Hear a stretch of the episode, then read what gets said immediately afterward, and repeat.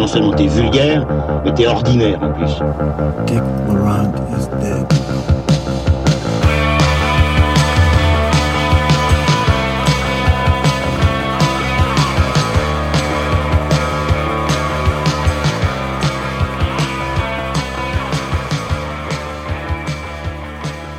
Bonjour, bonsoir à toutes et à tous, euh, amis cinéphiles, et bienvenue dans Transmission, la table ronde cinéphile qui fait le grand écart entre cinéma d'auteur et pop culture.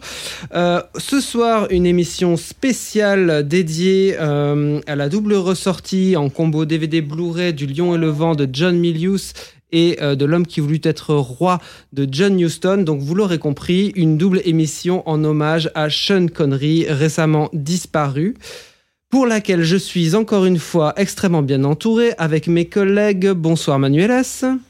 Salut Olivier, je vois aussi que tu es bien entouré, hein, vu ce que tu as dans les bras.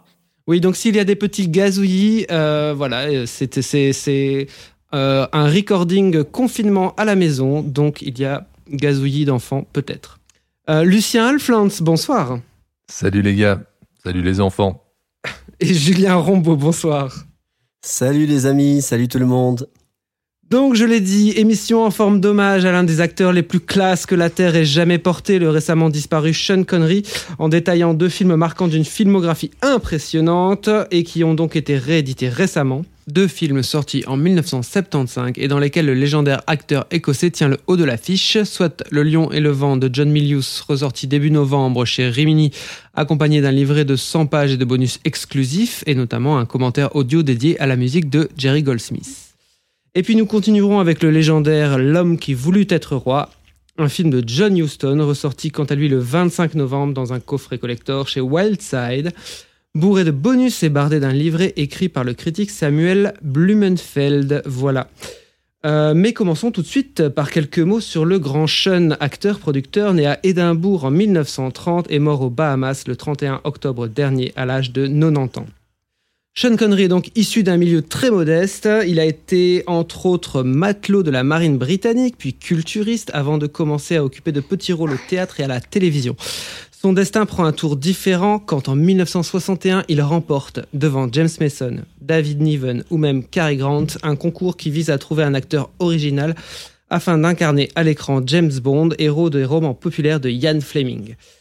Sean Connery est choisi et entre dans la légende en incarnant le rôle de l'agent 007 à sept reprises si l'on compte le hors-série Jamais plus jamais d'Irving Kershner en 1983.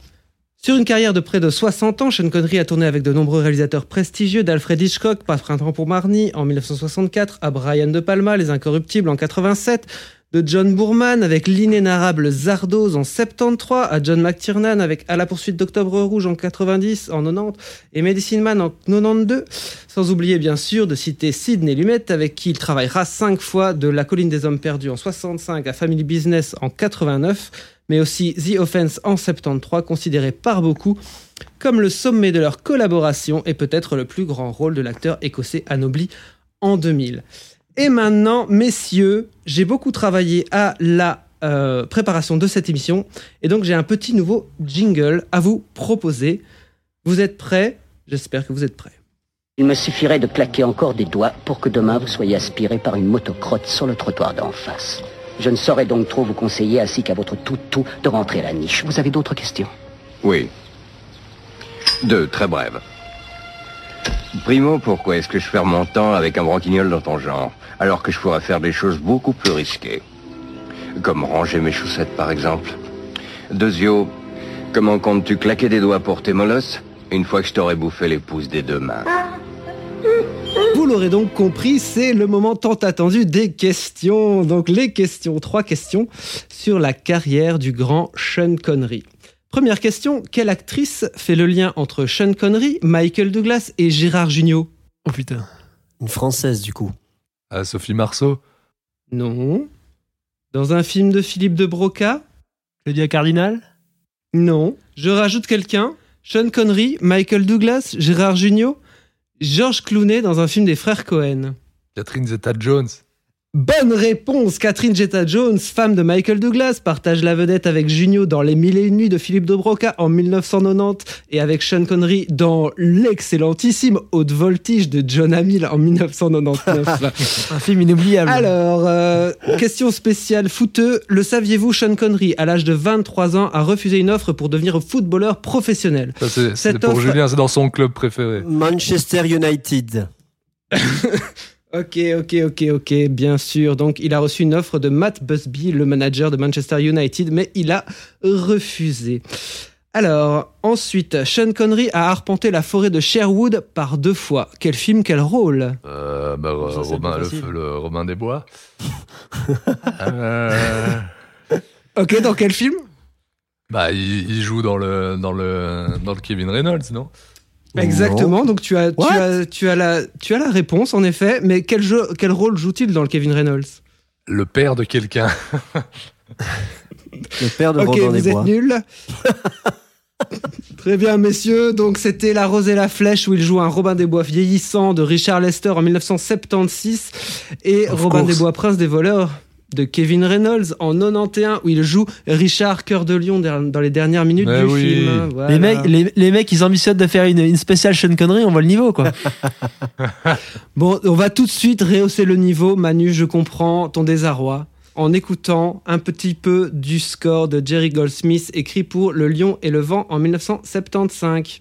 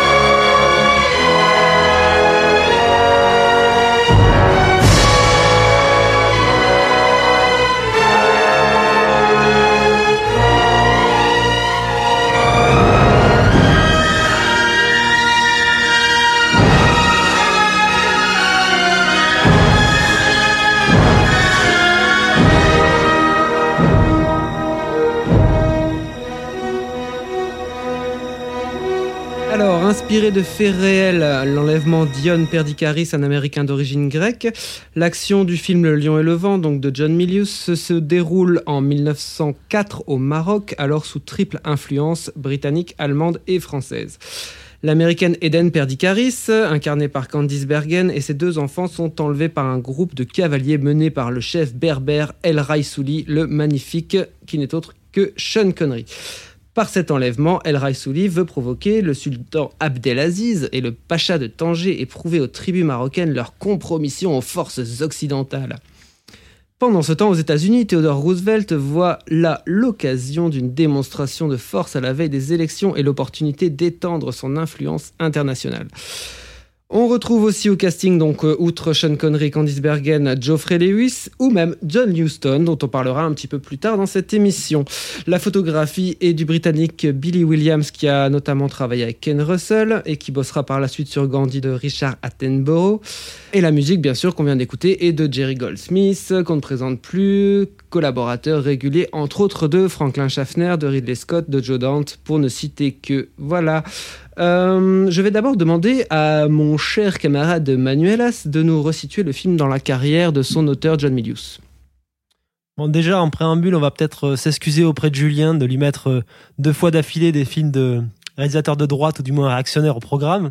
Avec Bronx la fois passée et Le Lion et le Vent cette fois-ci parce que je sens qu'avec son petit cœur fragile, il va partir en courant et en hurlant « Rendez-moi Claire Denier, Emmanuel Mouret !» Eh bien, je vais te contredire très vite. Mais bon, sinon, au-delà de la, la plaisanterie, on va déjà peut-être un peu présenter Milius, ou du moins le resituer dans, dans le contexte de l'époque et celui de la sortie du Lion et du Vent. Milius, c'est un petit peu le, le grand absent de la photo de groupe des enfants terribles du nouvel Hollywood, celle des Spielberg, Scorsese, Coppola, De Palma, Lucas. Alors justement que Milius va être un des premiers à se faire un nom au sein de l'industrie hollywoodienne en signant coup sur coup les scénarios de, de l'inspecteur Harry, de Jeremiah Johnson et de Jugeur la loi, un film justement réalisé par John Huston, mais ça on en reparlera peut-être par la suite. Et bien sûr celui d'Apocalypse Now. Certains de ces scénarios qu'il euh, reniera d'ailleurs. Oui, des scénarios qu'il reniera au moment de la sortie, mais sur lesquels il reviendra par la suite. Je crois que c'est le cas notamment de Jeremiah Johnson, sur lequel il va revenir des années plus tard en, en réévaluant le film. Et donc, d'une certaine manière, avant même de passer à la réalisation, Milius, au début des années 70, c'est déjà un nom qui compte au sein de l'industrie hollywoodienne. Alors qu'au même moment, Lucas sort du beat de son premier film qui était Chic 1138, Scorsese ne va réaliser que son premier film, Oscar Bertin en 72 pour le compte de Roger Corman, De Palma, c'est encore un réalisateur plus ou moins underground, et Spielberg travaille encore à la télévision, même si euh, Duel, qui est à l'origine un téléfilm, va connaître une exploitation sale. Donc Milius, c'est déjà un nom, mais c'est aussi déjà une petite légende en soi. C'est un personnage à part entière, un personnage assez haut en couleur, totalement à contre-courant de, de, son époque. Quelqu'un qui est vraiment tourné vers le passé, fasciné par les armes à feu, la guerre, et qui va pas hésiter à, à demander, par exemple, en, en, guise de complément de salaire à la Warner, de lui payer un Magnum 44 pour écrire l'inspecteur Harry, un film pour lequel il n'est pas crédité au scénario, mais qui porte quand même son, son empreinte au fer rouge. Donc voilà, Milius, c'est quelqu'un qui est pas du tout en face avec le cinéma euh, de son époque. Et c'est justement quelque chose qui est assez visible dans Le Lion et le Vent. C'est quelqu'un qui aspire à un, retour à un cinéma beaucoup plus classique, avec en ligne de mire la figure tutélaire de John Ford.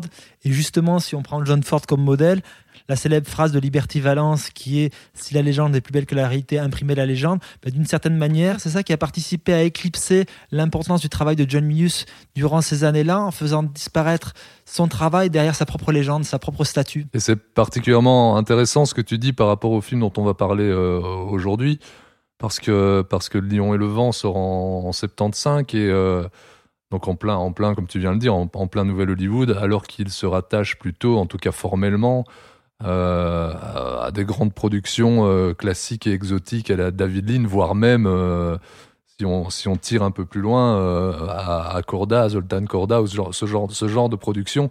Mais on, y reviendra plus plus précisément, ça se cantonne surtout à, la forme, il me semble. Voilà, et puis en plus, Le Lion et le Vent, ce sont justement premier film de studio, puisque le film qu'il a fait auparavant, Dillinger, était une petite production de série B tournée pour AIP, tandis que là, il a vraiment vocation à s'inscrire dans une certaine tradition du cinéma hollywoodien.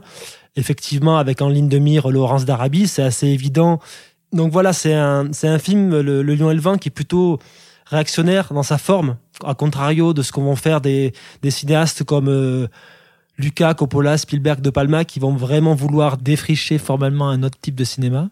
Là où euh, Milius cherche clairement à s'inscrire dans le chemin de ses pères euh, et, euh, et, tourne le dos à, à ce, cette petite révolution euh, du nouvel Hollywood en fait. Et le L'Orient et le Vent justement, c'est un film qui aussi pose les limites de Milius en tant que metteur en scène notamment dans tout ce qui est sa gestion de l'action. C'est assez flagrant, je trouve, dans la, la, scène qui est pas forcément la plus engageante, qui est la scène de, de début de l'enlèvement de la famille Pédicaris, qui en termes de rythme, de cadre, a beaucoup de mal à épouser la dynamique de la partition assez épique de, Goldsmith, mais ça reste un film fascinant dans tout son aspect, euh, pour le coup, hautement milucien, dans toute sa confrontation entre le personnage de, de Raisuli et de celui de, Roosevelt, et qui vraiment est le cœur du récit et ce qui intéresse euh, profondément euh, Milius. Ouais, c'est là que le film me semble en effet le, le, le plus intéressant, parce qu'en effet, c'est vrai que dans les scènes d'action marchent euh, assez moyennement et euh,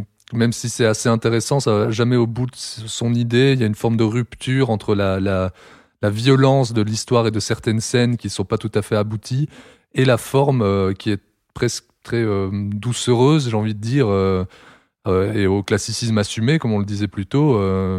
Euh, mais en effet, la, la, la, construction des personnages de euh, El Raisuli et, euh, et de Roosevelt est par contre assez brillante. C'est une, constru une, construction un peu en, parallèle et montre les, deux personnages à la fois très proches et très éloignés. Et c'est quelque chose qui marche assez bien tout au long du film, euh, qui montre ces deux personnages vraiment qui pensent un peu, euh, peu ou prou, euh, avoir la, je veux dire, le, le, même type de, de mission de conservation historique de la grandeur de leur peuple, si je peux dire ça comme ça. C'est quelque chose que je trouve étonnant Milius, qui est toujours quelqu'un qui, a tendance à, assumer euh, euh, parfaitement ses propos et même à aller à les pousser parfois même plus loin je pense que que, que jusque là où va vraiment sa, pensée Euh, ici je le trouve un peu trouble on, le sent on l'imagine admirer l'expansionnisme de Roosevelt et en même temps la volonté de, ce peuple de garder ses, ses coutumes.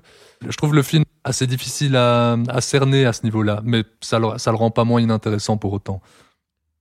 Mais je suis complètement d'accord avec ce que tu viens de dire, Lucien. En fait, euh, je trouve le film euh, étonnamment difficile à, cerner euh, par rapport à son discours, parce que, bon, si bien sûr, ce qui est clair, c'est que Milius exalte les gens qui ont une certaine noblesse guerrière, une certaine, une certaine volonté. euh, C'est ça qui rapproche les deux personnages. voilà, c'est ça, je trouve. Mais je trouvais que, en fait, il est très ambivalent sur les deux personnages parce que quand tu prends la première scène de présentation du personnage de El Raisouli, il est montré à la fois comme bouffon, mais aussi comme bourreau. Enfin, il se casse la gueule de son cheval. Après, il claque la- l'actrice Candice Bergen. Et puis, en même temps, dans la mise en scène, il est montré vraiment comme un héros avec ce travelling avant, son apparition, etc. Donc, tu as une espèce de triple rapport avec lui. Et euh, Roosevelt aussi, moi j'étais bien en peine, euh, une fois le film terminé, euh, de me dire euh, quelle est exactement la pensée de, euh, de, de Milius sur Roosevelt. Alors, après j'ai lu que c'était une, une de, ses, de ses figures euh, favorites, mais... euh, Ah oui, la tourne, le personnage de Roosevelt est vraiment tourné en dérision à plusieurs moments, et la fin, le dernier plan où on le voit face à son ours, il est un peu ridicule. Enfin, il, y a- il y a- il en joue. Enfin, c'est volontaire, je pense.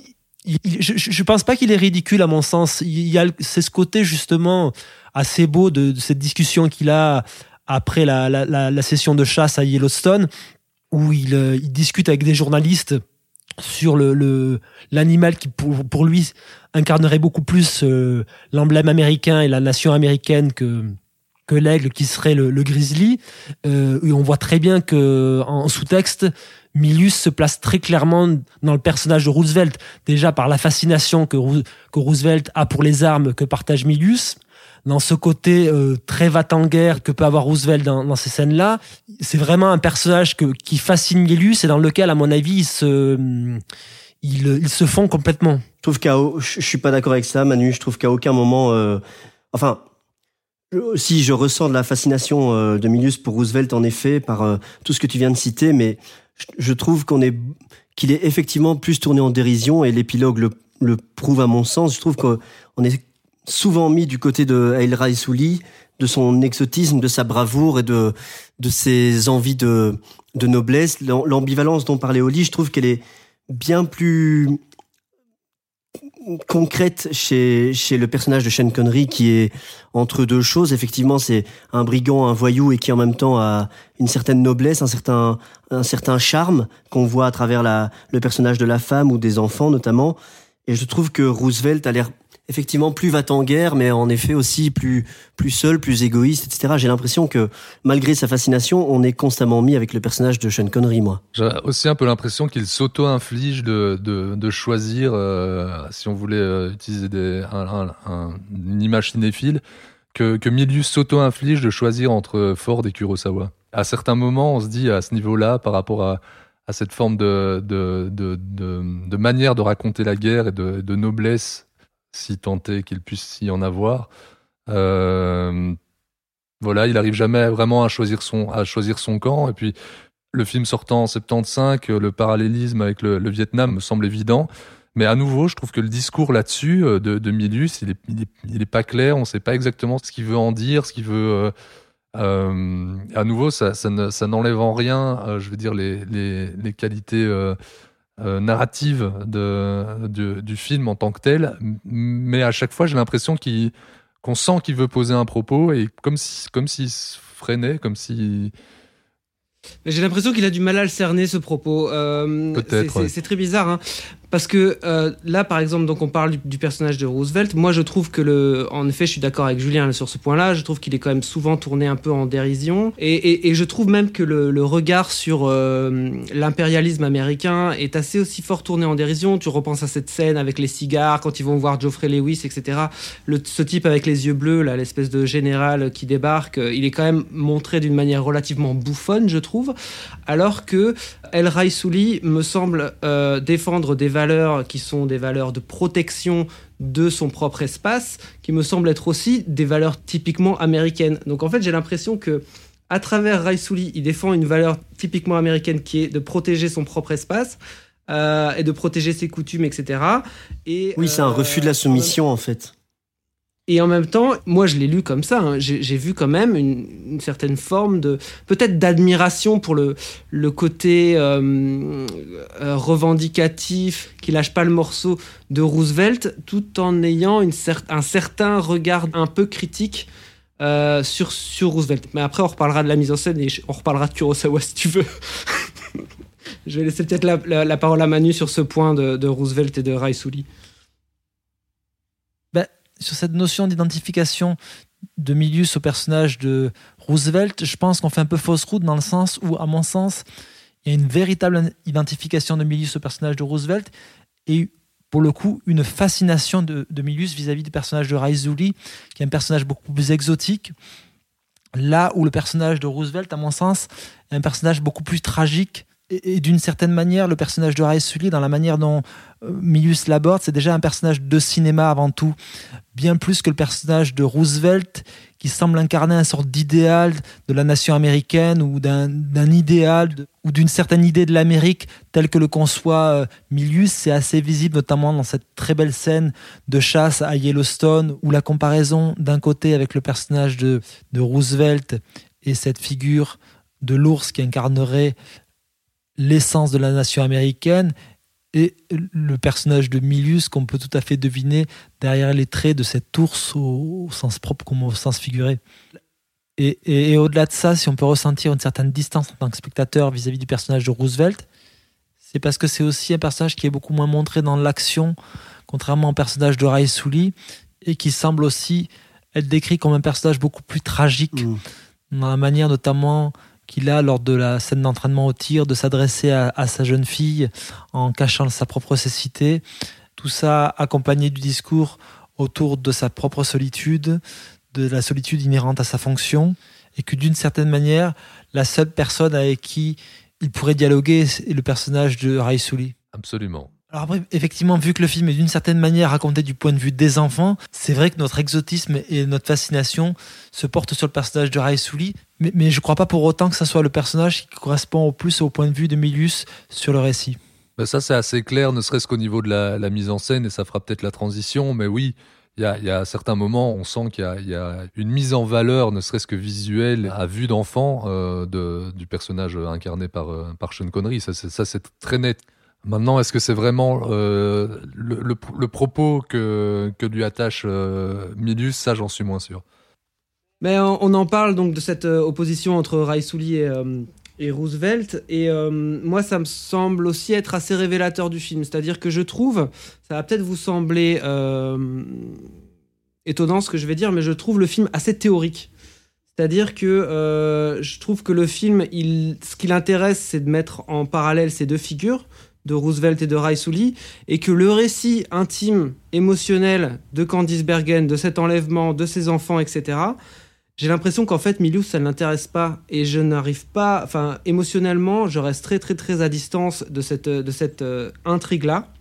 Et euh, d'une manière générale, même formelle, je trouve que le film, même s'il me séduit parfois, je suis constamment à distance et je trouve que euh, la mise en image, le découpage, je me trouve souvent très éloigné, je me trouve souvent très spectateur, comme si Milius avait plutôt eu une...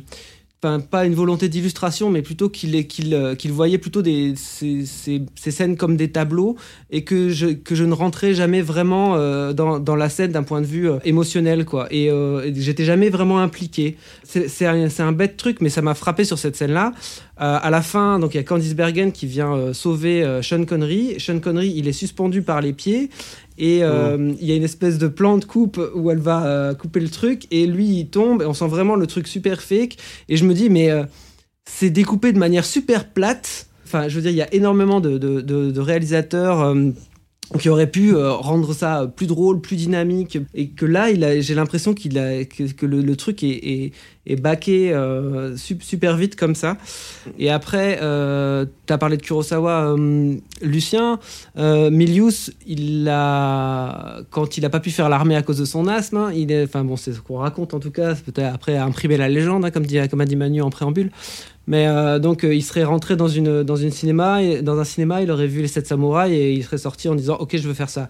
Mais le, le truc, c'est que je, je trouve que la scène d'intro, surtout, le, surtout tout ce qui se passe dans la ville, avant tous les chevaux qui, qui courent dans, le, dans la ville, et aussi la scène où euh, Sean Connery vient euh, récupérer euh, Candice Bergen et ses enfants qui ont, été, enfin, qui ont fait une tentative d'évasion. Je la trouve sous haute influence Kurosawa. Enfin, je trouve qu'il essaye vraiment de faire le découpage à la Kurosawa, les longues, les longues focales, les raccords dans le mouvement, dans les panoramiques sur les chevaux, etc. Il y a vraiment, à mon avis, il, veut vraiment redonner ce, ce truc-là. D'a- D'ailleurs, il y a, par rapport à la présence des éléments, tu sens l'application pendant toute une partie du film à mettre le vent en évidence dans ces scènes. C'est aussi un truc euh, qu'on retrouve beaucoup chez Kurosawa, le fait d'utiliser les, événements euh, climatiques pour euh, rajouter du mouvement tout le temps, tout le temps. C'est très vrai ce que tu dis, euh, Oli. Euh, c'est pas pour rien que je parlais de, de, Kurosawa plus tôt. Et c'est aussi parce que du côté américain, il y a des cadres beaucoup plus statiques qui, s'apparentent plus à la figure, je veux dire, de statue de Roosevelt. Et c'est pour ça que je prenais ces deux exemples-là, mais tout ce que tu viens de dire est, est- est absolument vrai. Et c'est vrai qu'une des limites du film, c'est ce côté par instant illustratif de la mise en scène de Milius. Absolument. Et c'est peut-être aussi en partie une des raisons pour lesquelles il fait partie des oubliés de cette époque-là. C'est c'est un très grand raconteur d'histoire, mais c'est pas forcément le metteur en scène le plus accompli. Et ça se voit notamment dans un des parties pris de narration du film, qui est cette idée de, de, raconter le récit du point de vue d'un enfant, et, et cette fascination un peu innocente que cet enfant peut avoir vis-à-vis de la guerre. C'est un parti pris extrêmement intéressant, mais qui se traduit pas forcément tout le temps au niveau de la mise en scène. Et c'est assez visible, notamment dans les scènes d'action, où il y a souvent la notion d'impact qui se retrouve assez émoussée. Il y a des scènes de décapitation qui sont extrêmement parlantes à ce niveau-là. Tout à fait, notamment dans cette première scène de décapitation, où malgré le jeu assez décalé de, de Sean Connery, on sent que Milius n'est pas du tout à l'aise dans la manière de, filmer cette scène en tant que telle. Mais ça reste malgré tout une idée assez intéressante et que Milius va pleinement développer dans la scène du meurtre de la mère de, Conan dans Conan le barbare. C'est notamment visible dans la scène d'attaque de la, plage, qui aussi entre des moments très inspirés et des moments beaucoup plus faibles. Tout, tout, tout ce qui a trait au combat au sol avec le personnage de Candice Bergen, à mon sens, ne fonctionne pas complètement. C'est une scène que je trouve plutôt réussie dans son exposition, mais pas forcément dans son exécution. Il y a vraiment un souci d'impact dans les coups que porte Candice Bergen auprès de ses assaillants. Et ça, à mon sens, c'est autant un problème de mise en scène que de montage. Mais après, pour le reste, dans cette même scène, il, réussit à peu près tout ce qui a trait à l'iconisation des personnages, c'est-à-dire ce- cette grande chevauchée sur la plage avec la décapitation d'un des, des assaillants de Raed Souli. Et il y a aussi ces gros plans sur l'eau et les sabots des chevaux. Mais c'est vrai que, contrairement à un film comme Dillinger, qui était un film beaucoup plus resserré, c'est vrai que dans ce film, qui se veut à une autre plus grande échelle, beaucoup plus épique, c'est vrai que là, pour le coup, on voit les limites de Milius en tant que metteur en scène. Et c'est particulièrement visible dans les séquences d'action. Moi, je trouve que ce que tu racontes est, je crois, en partie vrai, effectivement, mais je trouve que c'est ce qui, ce qui m'a aussi plu dans le film. Par exemple, tu parles de cette scène où il, il retrouve euh, les enfants qui, se sont échappés, etc. Alors oui, c'est parfois illustratif, mais je trouve que c'est un film avec euh, des, des, carences, comme vous l'avez dit, mais ultra généreux, je trouve. Et que il y a un, vrai plaisir à, à se faire, à se fabriquer, et il y a un vrai plaisir de mettre tout le temps le spectateur dans un spectacle. Olivier, tu disais, je me sentais spectateur, c'était la limite de ton identification, mais moi je trouve que ce côté justement où, où malgré quelques maladresses, j'assiste effectivement à un, chouette spectacle. Et je trouve que vous en avez parlé, mais la scène d'ouverture, elle est révélatrice. Elle est effectivement pas toujours bien rythmée, pas toujours d'une grande fluidité, mais par contre, il y a un peu tout ce, ce que va contenir le film. Il y a en même temps de l'humour, effectivement, comme Olivier le disait en début de, parcours, avec, euh, avec ce cheval qui, qui n'arrive pas à tenir, avec euh, ce personnage qui apparaît de, de très mystérieux à très ridicule, et a toute son ambivalence qui va, qui va se révéler ensuite. On a une scène grandiloquente, très, très, haute en couleur, et qui est contrebalancée par un humour. Euh, c'est en ça que je trouve que le film est généreux. Oui, mais tout à fait, mais c'est des éléments qui sont présent beaucoup plus à l'écriture que réellement dans la mise en scène. Après, je pense que tous les aspects vraiment d'iconisation des personnages, il le réussit très bien et c'est ce qu'il fera brillamment, dans, par exemple, dans Conan. Mais euh, voilà, de toute façon, on est dans une émission classique et on parle euh, grosso modo dans une émission classique de films qu'on aime. Hein. Donc euh, effectivement, on peut, on peut mettre en avant certains défauts, mais ça reste un film absolument fascinant. Absolument. on est très chagrin depuis le début de nos interventions respectives sur le film, mais il faut dire ce qu'il est, c'est un film plus que plaisant. C'est un film qui est aussi, euh, il me semble, assez, euh, aussi assez ambivalent sur le, regard que porte Milius sur le, personnage euh, féminin. J'arrive à nouveau pas bien à le déceler. je trouve ça d'autant plus étonnant que, que, pour écrire le, film, Milius s'est inspiré d'un texte de Barbara Tushman ainsi que d'une bio de El Souli elle aussi écrite par une, par une femme, à savoir Rosita Forbes. L'histoire devrait donc être sous forte influence euh, féminine, mais au final assez peu, et, je, n'arrive pas non plus à, cerner euh, ce personnage féminin.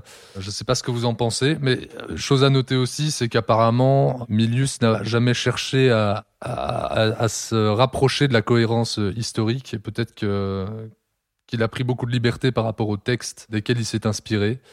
Euh, petite anecdote, puis je termine sur le, côté féminin de, la chose, mais ce personnage de, Madame Perdicaris euh, avait été écrit pour, euh, pour Julie Christie, et puis euh, fut proposé à Faye de Noé avant d'aboutir dans les mains de, de l'actrice qui finira par l'interpréter ici dans, dans le film. Candice Bergen. Candice Bergen.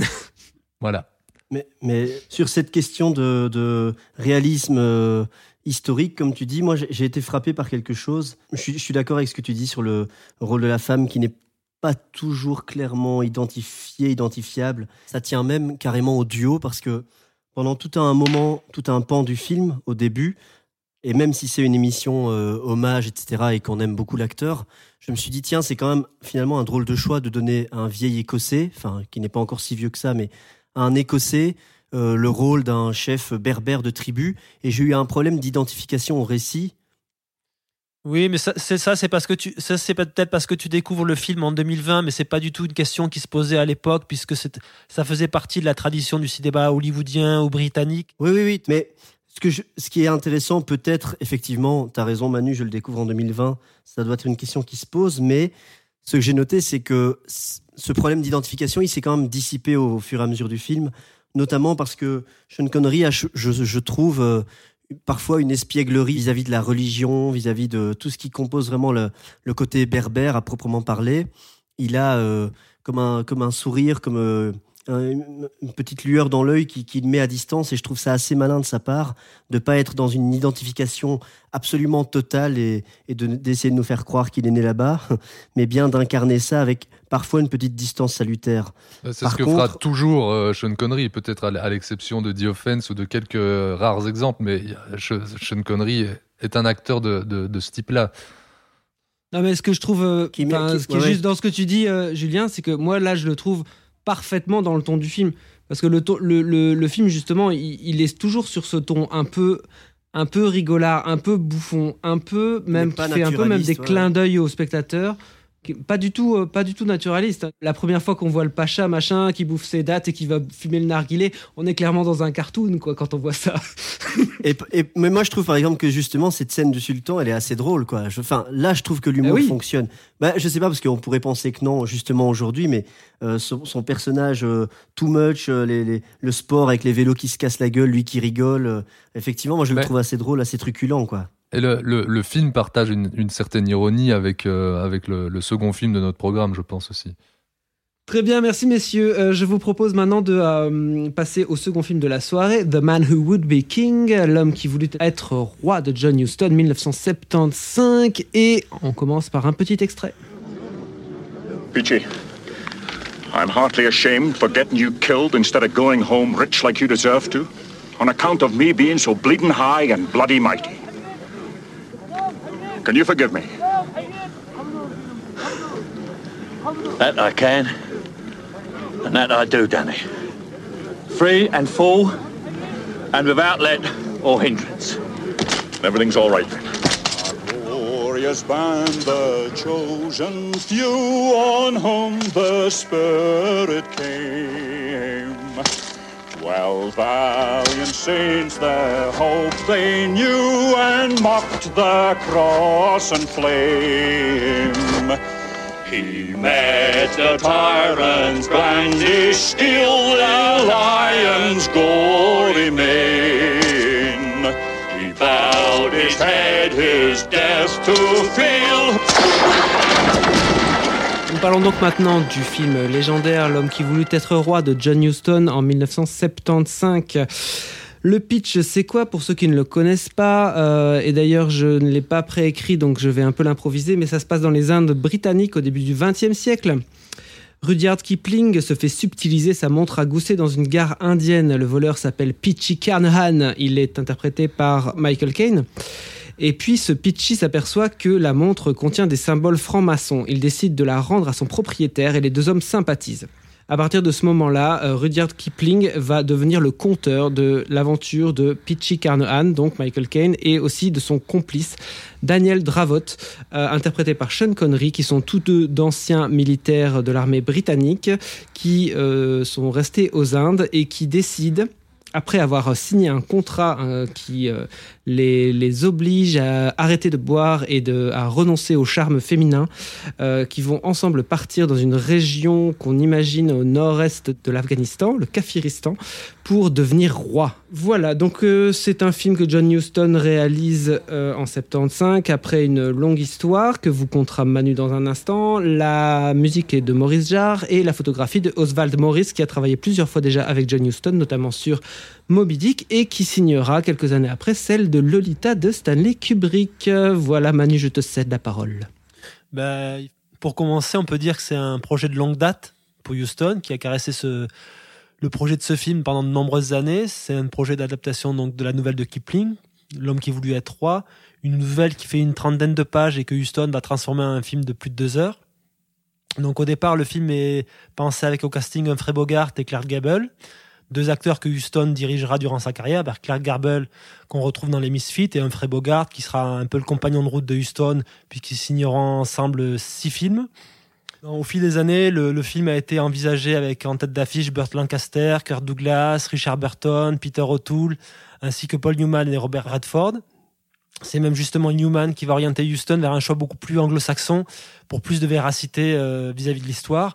Donc il faudra attendre 75 pour voir la vision de, de Houston se concrétiser à l'écran, avec un casting beaucoup plus raccord, avec cet environnement britannique du récit de Kipling, avec euh, Michael Caine et Sean Connery ainsi que la participation de Christopher Plummer dans le rôle de, de, Kipling. Houston est crédité au scénario aux côtés de, Gladys Hill, qui est une de ses collaboratrices de premier plan, qui, avait, qui va signer avec lui les scénarios de La lettre du Kremlin, de Reflet dans un œil d'or, et qui va assister Houston sur presque tous ses films à partir de Passion, de Freud, Passion secrète. Et donc quand le film sort au milieu des années 70, le, c'est presque un film anachronique, parce que c'est déjà une époque où Hollywood produit plus du tout ce genre de, de, de film d'aventure à l'instar du film de Milius qui, qui, date de la même année, c'est vraiment un film qui est un petit peu d'un autre temps et qui est une célébration autant des films d'aventure qu'une célébration de, de, cet esprit d'aventure et d'amitié qui porte les personnages de, de et de, Connery et de, Kane. Cet esprit d'aventure qui, caractérise aussi toute la carrière et le cinéma de Houston et même sa vie en général et pour lequel Houston avait une très belle définition où quand il parlait de, de, cette aventure, c'était la grande aventure, celle de l'âme humaine. Puis euh, en, de, en, dehors du, côté aventurier de, Houston, qui en effet euh, a tendance à faire des films qui ressemblent à sa propre vie ou a tendance à faire ressembler sa vie au, au film qu'il fait, je sais pas exactement. C'est un réalisateur qui a tout au long de sa carrière euh, tenu un lien étroit avec la littérature. Moi, j'ai tendance à penser directement à chaque fois que je, je vois un film de Houston à, à, Hemingway, avec lequel il partage aussi certaines certaines euh, étapes de vie. Hein, euh, tous deux sont passés par la boxe, euh, par la guerre et par bien des choses, par l'alcool évidemment, les, excès en tout genre. Hein. C'est un cinéaste qui a, toujours tissé des liens étroits avec la littérature. Donc, outre Hemingway que je citais plus tôt, on peut penser aussi à un rapport assez romantique à la, London, mais c'est surtout que concrètement dans ses films, il a beaucoup adapté. Il a écrit euh, Plus fort que le diable à quatre mains avec euh, Truman Capote. Il a adapté un grand nombre de romans, dont de certains de Romain Gary, de Joyce ou, ou bien de ce bon vieux euh, Rudyard Kipling. Euh, et de tout ça découle une, une certaine approche d'un, du cinéma d'un, pur point de vue de conteur, on va dire. J'ai l'impression que Très généralement, Houston raconte des histoires et adapte sa mise en scène, souvent en retrait, aux histoires qu'il raconte. Euh, c'est quelque chose qui lui était beaucoup euh, reproché, dont on disait que c'était un cinéaste qui n'avait pas de style. C'est évidemment une absurdité, je trouve. Euh, petite anecdote d'ailleurs, Romer, qui n'est peut-être pas à sa première connerie, aura dit qu'on ne pouvait pas aimer le cinéma et John Huston en même temps. Alors qu'on pourrait euh, plutôt dire on ne peut pas aimer Romer et le cinéma en même temps, ce qui serait un peu plus juste en termes de formulation. Ça, c'est tout l'avis de notre, notre cher Manuel As, mais... Euh, qui n'engage que lui, hein et puis euh, en, dehors, en, dehors, de ce rapport-là à la, à, la, à la, littérature qui, qui, prend énormément de place dans, dans son cinéma, je pense qu'il y, y, a quelque chose qui, qui va peut-être être une piste d'ouverture pour la lecture de, de, du film qui nous occupe ce soir. C'est une recherche quasi permanente ou en tout cas très régulière dans ses films d'une certaine euh, cartographie de, du rêve et de et de du, du rêve dévorant qui mène à l'échec. Euh, je pense que c'est une, une définition qui sierait plutôt à l'homme qui voulut être roi. Tu parles du rêve dévorant qui mène à l'échec, mais moi je vois surtout, de manière un peu moins romantique, euh, enfin romantique dans la prononciation, une quête de sens en fait. C'est-à-dire que euh, Connery et Kane sont des escrocs, mais euh, Sean Connery se retrouve quand même au milieu du film, enfin à un moment tournant du film, euh, investi d'une espèce de quête de sens, et très clairement, il va en revenir de manière très violente. Yes. Et pour accrocher à ce qu'a dit Lucien, c'est ce qui m'a plu en, en, dehors de l'aspect euh, aventureux et picaresque du film, c'est qu'il y avait un aspect moraliste en fait dans le film. Et moraliste n'est pas moralisateur. Et ici, je trouve que ça m'a ramené presque à des, des, fables de La Fontaine ou des choses que j'aime beaucoup par ailleurs. Voilà, qui sont vraiment une étude de l'homme, effectivement. Je, je, je, je, vois ce que tu veux dire, mais chez Houston, en, en général, l'égoïsme, la, la, la, vanité, comme, comme la, la, la, vénalité, ce genre de choses, euh, amène à la chute et à l'échec. Mais, mais cet échec est, est toujours mégalo, désinvolte et assez génial, en fait. Et c'est ça qui donne, c'est ça qui donne, je pense, ce côté, euh, ce côté fable, un peu picaresque dont, dont, tu parlais. Puis l'échec est beau euh, parce qu'il il a été vécu. Parce qu'il a été vécu et puisqu'il il, il, il, brasse énormément de choses. C'est euh, l'amitié de ces deux hommes, elle est solidifiée à travers euh, leur soif délirante de pouvoir à un certain moment dans le film. Et c'est là qu'il y, qu y, a une rupture qui est intéressante. C'est le discours euh, acerbe en fait que le, que le film tient sur la, la condescendance pour moi et, l'hypocrisie coloniale de l'Angleterre ainsi que l'aveuglement religieux de différents peuples. C'est une idée qui est accentuée par les, par, pour moi par les, les, les, références euh, franc-maçonniques qui reviennent régulièrement et qui pourraient démontrer une forme euh, d'organisation, on va dire, d'un certain pouvoir qui se penserait euh, prévaloir aux autres organisations. Euh, et tout le parallèle entre ces deux religions, si on peut dire ça comme ça, enfin, je veux dire les, les, les, coutumes euh, sur place et les, les coutumes euh, franc, franc-maçonniques est assez, euh, assez dans, dans ce film-là assez passionnant. Je pense entre autres, il y, a une scène qui est assez marquante là-dessus. Je pense au, au, rite initiatique, on va dire, que subit le personnage de, de Connery pour vérifier son appartenance à, un dieu ou non. Enfin voilà. Je pense en effet, il y a, y a un parallèle qui est tracé entre une espèce d'association euh, païenne qui serait euh, la franc-maçonnerie secrète, une espèce de, d'organisation qui, qui, va contrôler euh, les choses et qui, qui, porte certaines valeurs, et aussi la religion d'une manière générale qui est représentée par, par la religion des, des, des, autochtones. Oui, tu as tout à fait raison. C'est aussi la franc-maçonnerie et leur, leur, leur, leur, colonialisme, parce que c'est, je veux dire, c'est la raison première pour laquelle ils sont là, qui les amène là avec leur vanité entre guillemets et c'est toujours cette franc-maçonnerie pour moi qui les tire euh, plus loin dans le délire en fait. C'est vrai pour la franc-maçonnerie ce que tu dis, mais pas, pas, pas pour. Euh, enfin, il n'y a pas que ça. Hein. Ce qui l'attire aussi, c'est l'avidité pure et simple de, du moment où ils découvrent les joyaux et les trésors, etc. Mais il y, y, a leur côté vénal et je pense qu'il y a clairement une, une volonté un peu de revanche sociale, effectivement, sur le vis-à-vis de leur situation en Angleterre que tu peux imaginer, qui n'est pas forcément celle. d'où l'ambivalence du truc. Euh, qu'ils considéraient être celle de, leur rang. Donc il y, a ça, mais je pense que la franc-maçonnerie, elle n'est pas uniquement vue comme une, un équivalent à une religion. Pour moi, la, la franc-maçonnerie est montrée plutôt sous un aspect assez positif et plutôt comme mis en parallèle avec la camaraderie et cette entente qu'ont les personnages qui va lier le personnage de Kipling et, les deux personnages d'aventuriers interprétés par euh, Connery et Kane. Et justement, je trouve ce qui est très beau dans l'échec dont tu parles euh, à la, à la fin du film, c'est aussi cet échec célèbre que la seule chose qui comptait, c'était cette camaraderie ce n'était pas ce, ce besoin d'avidité pour revenir au pays et étaler sa richesse et montrer sa, sa position sociale, c'est qu'en fait, cette quête qui les a amenés jusqu'au Kafiristan, elle ne tenait qu'uniquement par leur camaraderie.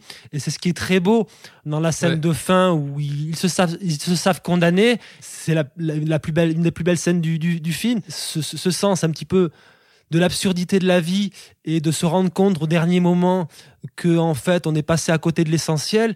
C'est déjà ce que tu avais dans le final de euh, du trésor de la Sierra Madre, avec la séquence où euh, Walter Houston perd euh, se, éclater de rire face à cette poudre d'or qui, était, qui s'était évaporée avec le vent. Bah euh, oui, juste les, les, deux, les deux personnages forment vraiment un, duo et presque deux, deux, faces de la même pièce. Et il me semble même que, que Brion parlait d'une union sacrée en parlant de, de l'union de ces deux personnages. Euh, et c'est vrai qu'en effet, c'est très beau le moment où lorsqu'ils se séparent, en fait, c'est pour euh, c'est pour mieux se retrouver, parce qu'à un moment il y a, une dissension entre les deux personnages, et c'est pour mieux se retrouver sur la sur la fin face à leur échec et face à leur mort certaine. Euh, et je trouve même, pour aller plus loin, que le fait que Pitchy trimballe la, la tête de son double ami entre guillemets tout le long de sa tout le long du restant de sa vie, euh, et qu'il s'en débarrasse à un moment auprès de auprès de, de Kipling lui-même en fin de film, c'est comme une manière que je trouve euh, très émouvante de, de, de, se débarrasser de cette partie de lui comme ça pour, euh, pour, euh, pour pouvoir lui-même aller s'éteindre paisiblement. Quoi.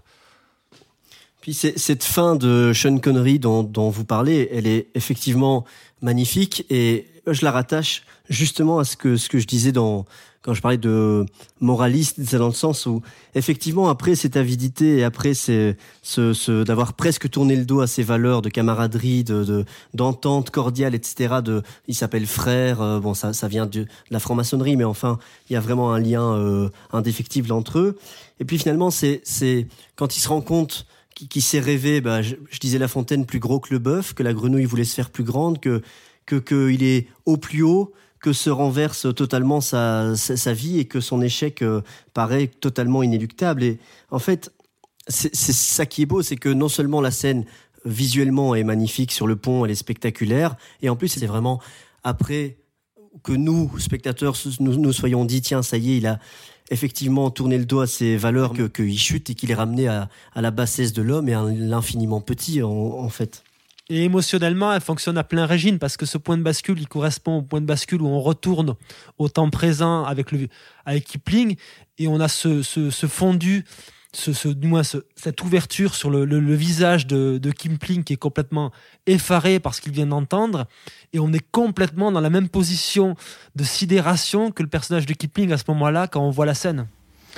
Non seulement c'est le fait de rompre avec ses valeurs qui va précipiter sa chute, mais enfin en plus c'est euh, typiquement le, le, fait de rompre le contrat qu'il a scellé avec euh, le personnage de Michael Caine qui va précipiter la chute du personnage. Absolument. Et ce qui est encore plus beau, d'une autre, d'une autre, euh, en contrepartie, comment va mourir Sean Connery? Sean Connery va mourir sur le pont que Michael Caine a érigé lui lui-même pendant le temps qu'il l'attendait de, partir du, du, Kafiristan. Au niveau du récit, c'est quelque chose d'extrêmement euh, clair.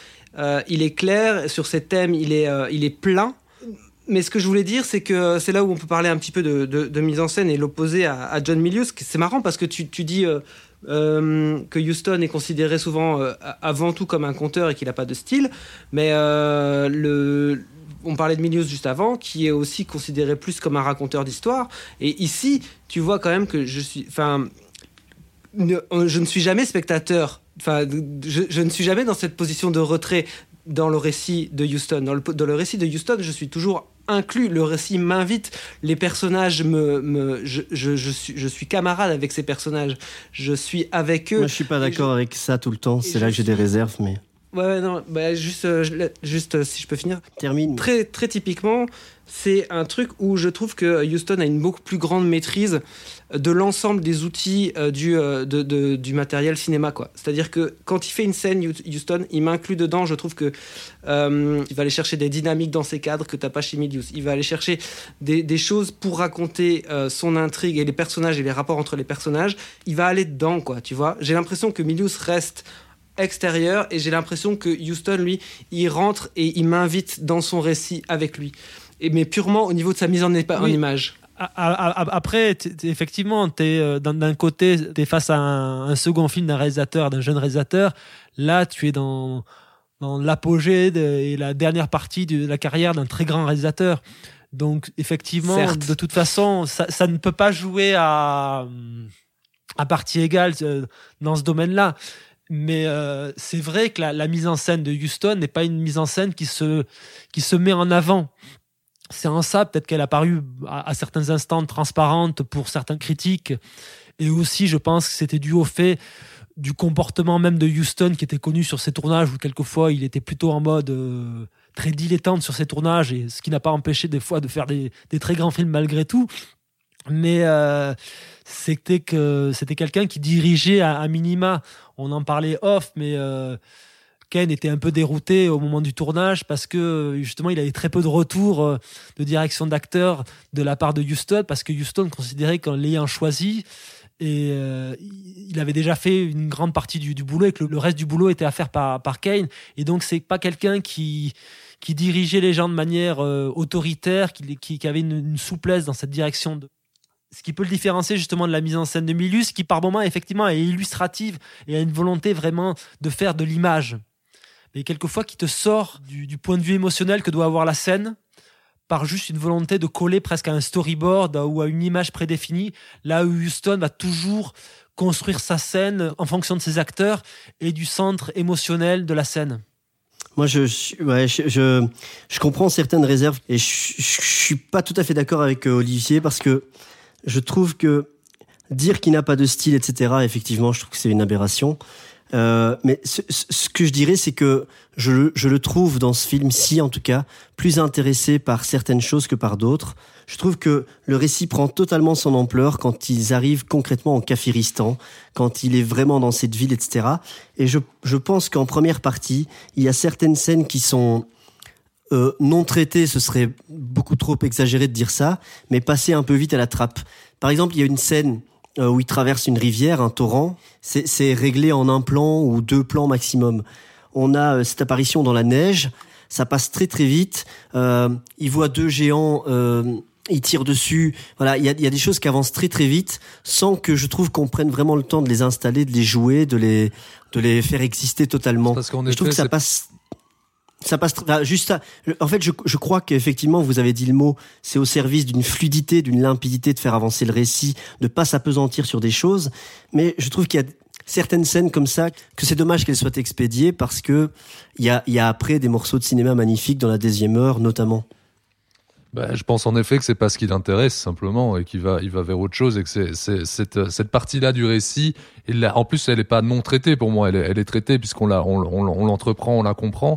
Elle est, elle est, elle est traitée rapidement. Ça, je suis absolument d'accord.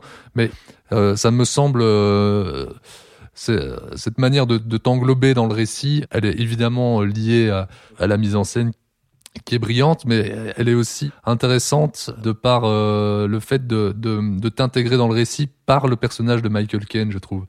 Et ce personnage est pour moi le plus intéressant dans ce sens où c'est d'abord c'est celui qui traverse vraiment le récit du, du, du tout début à la toute fin, qui a la trajectoire la moins directe, je vais dire, qui oscille le plus entre entre différentes faiblesses morales, là où euh, euh, Connery tombe plus directement dedans, disons. Euh, mais c'est aussi ce personnage le premier qui se, qui se souvient de, de l'amitié qui a rendu possible tous ces, tout- toute cette expédition et tous ces exploits, et qui se souvient aussi de l'unique euh, écart à leur charte amicale, qui, comme le disait plutôt euh, Olivier, causera, causera leur perte, puisqu'ils s'étaient en effet euh, jurés de ne pas, de ne pas se laisser aller au, au plaisir de la chair. Euh, et c'est ça aussi qui rend la fin bouleversante, mais là je m'égare. Ce que ce début rend possible, c'est cette trajectoire du personnage. Oui, mais tu vois, tu vois, par exemple, on, on parle beaucoup de ce côté euh, de, de- du code qu'ils ont créé entre eux. Euh, ça marche très bien une fois que Sean Connery l'en- l'enfreint, etc. Mais il y a aussi une scène de, où une femme se dénude devant Michael Caine. Et je trouve que c'est traité effectivement très rapidement. Ça n'apporte pas grand-chose entre eux, si ce n'est qu'on voit qu'ils renoncent. Ça modifie pas grand-chose entre eux. C'est des scènes qui sont nouveau, ça, ça, ça, ça vite correspond passées. exa- exactement à ce que je viens de dire. C'est-à-dire que justement, euh, Michael Caine, lui, est aussi euh, amené à rompre le pacte et ne le fait pas là, là où, euh, là où Connery euh, va tomber en plein Oui, dedans. ju- justement, elle est, elle est vraiment à mettre en parallèle avec la décision que prend plus tard Connery. Et en mon sens, cette scène est tout à fait réussie parce qu'elle a, elle a- elle a un côté euh, mauvais garçon irrévérencieux dans la manière dont, dont elle, est, elle est filmée et provoque, Ouais. qui, euh, qui, me, qui, qui fonctionne, je trouve, toujours en- en- encore aujourd'hui. Et euh, notamment, elle succède à la scène où justement ils, ils, ils ils font état de leur, de leur pacte auprès du chef de la tribu et où il y a ce, tout, tout, tout cet aspect, non pas l'alcool, non pas les femmes, vous, préférez peut-être les garçons. Et, euh, et euh, pour le coup, pour le, moi, c'est pleinement, pleinement traité par ces deux scènes-là, quoi. Et c'est pas du tout évacué, à mon sens. En, en dehors du côté euh, drôle, c'est aussi porteur de sens. Ça montre à nouveau leur, leur vanité. En fait, s'ils vont là-bas, c'est parce qu'ils sont certains d'arriver à leur fin, qu'ils sont certains de leur supériorité. Vous trouvez vraiment que cet humour fonctionne là, que vous, vous, vous rigolez en voyant ce film? Ouais, et moi j'irais même Oui. plus loin en disant que justement, je trouve que rien qu'en fait, euh, pour parler des acteurs à, à proprement euh, parler, euh, rien que la, la liberté que qu'ont ces deux acteurs d'aller au fond de, de ce qu'ils font respectivement, d'aller au fond de leur jeu, rien que ça, je trouve ça drôle et émouvant. Euh, ils semblent s'éclater à tout moment, et pour moi, ça, ça ajoute à consolider l'amitié de leurs personnages à l'écran. On le voit, on sent ça. Et euh, je parlais, de désinvolture plutôt. Euh, je rajouterais même une certaine euh, ironie quant à leurs conditions, et ça se ressent aussi dans leur jeu. Et justement, tout cet aspect humoristique et truculent des personnages, moi je trouve qu'il fonctionne tout au long du film parce qu'il participe justement de la caractérisation des personnages et de ce qui les lie entre eux. Et euh, en plus, je trouve que Houston en joue assez admirablement bien. Il y a notamment la scène où Sean Connery reçoit les offrandes des différentes tribus et rencontre pour la première fois euh, le personnage de Roxane qui est interprété par euh, Shakira Kane. Et il y, a une- il y a une double lecture quand on sait en plus que c'est la femme de Michael Caine qui joue ce rôle-là, de voir euh, le personnage de Sean Connery lui demander de se, tourner, de la regarder, etc. Et ce côté un peu mauvais garçon qui, sous des, sous des prétextes un peu fallacieux, demande à, cette femme-là de, de la reluquer. Et en même temps d'avoir ce personnage de Michael Caine qui est en retrait et qui est en train d'observer, euh, Sean Connery en train d'observer lui-même sa femme. Pour moi, c'est vraiment un élément euh, vraiment constitutif du film et de sa tonalité. Oui, je suis complètement d'accord avec ça. Moi aussi, je trouve le film très drôle. J'ai ri aux éclats à plusieurs moments euh, du film. Et d'autre part, euh, non, je voudrais juste revenir sur un truc que tu as dit euh, tout à l'heure. C'est, tu trouvais que ça allait vite. Je comprends hein, ce que tu dis, Julien. Tu dis ça va vite, le moment où ils traversent la rivière avec les, les estomacs de chèvre, etc. Le moment où ils sont dans la montagne et tout. Mais je trouve justement que c'est l'addition de ces petits moments qui fait que le récit d'aventure euh, s'incarne complètement, je trouve, et qui fait que leur, euh, leur trajet, qui finit sur cette scène magnifique euh, à la montagne, là, quand ils, ils parlent du. Enfin, ils sont fatalistes, ils, se disent qu'ils vont mourir, voilà, mais bon, au moins, on est à deux, et ils rient, ils se rappellent le, le bon temps, ils rient aux éclats, et c'est ça qui les fait avancer encore plus.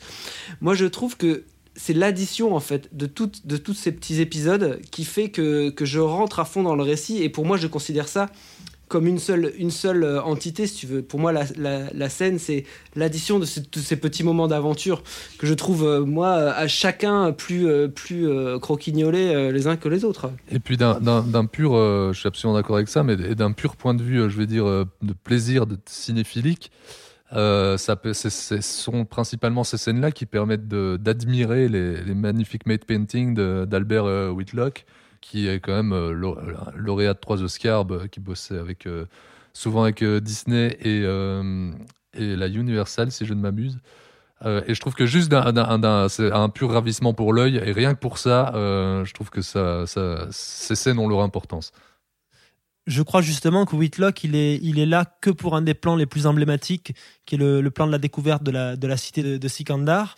Mais pour le coup, ben, le- le- le- une grande partie du reste des, euh, des matte paintings ont été euh, réalisés par les, les équipes de, de Wally Weaver, qui est, qui est déjà un des, des grands superviseurs des, des effets visuels britanniques, qui a bossé notamment Ouais. sur euh, Le voleur de Bagdad, qui a aussi euh, travaillé sur euh, l'Odyssée de l'espace. Il est notamment un des, des orfèvres justement de la séquence du passage temporel, et aussi surtout puisqu'il fallait bien faire un petit point Michael Mann dans, dans un podcast transmission, ben, Ah bah oui, c'est c'est son dernier film, c'est La Forteresse Noire, film sur lequel il, il va décéder et emporter avec Absolument. lui toute une partie de ses secrets de fabrication sur la, la créature du film et donc va laisser littéralement Mann dans un trou noir pour euh, terminer le film.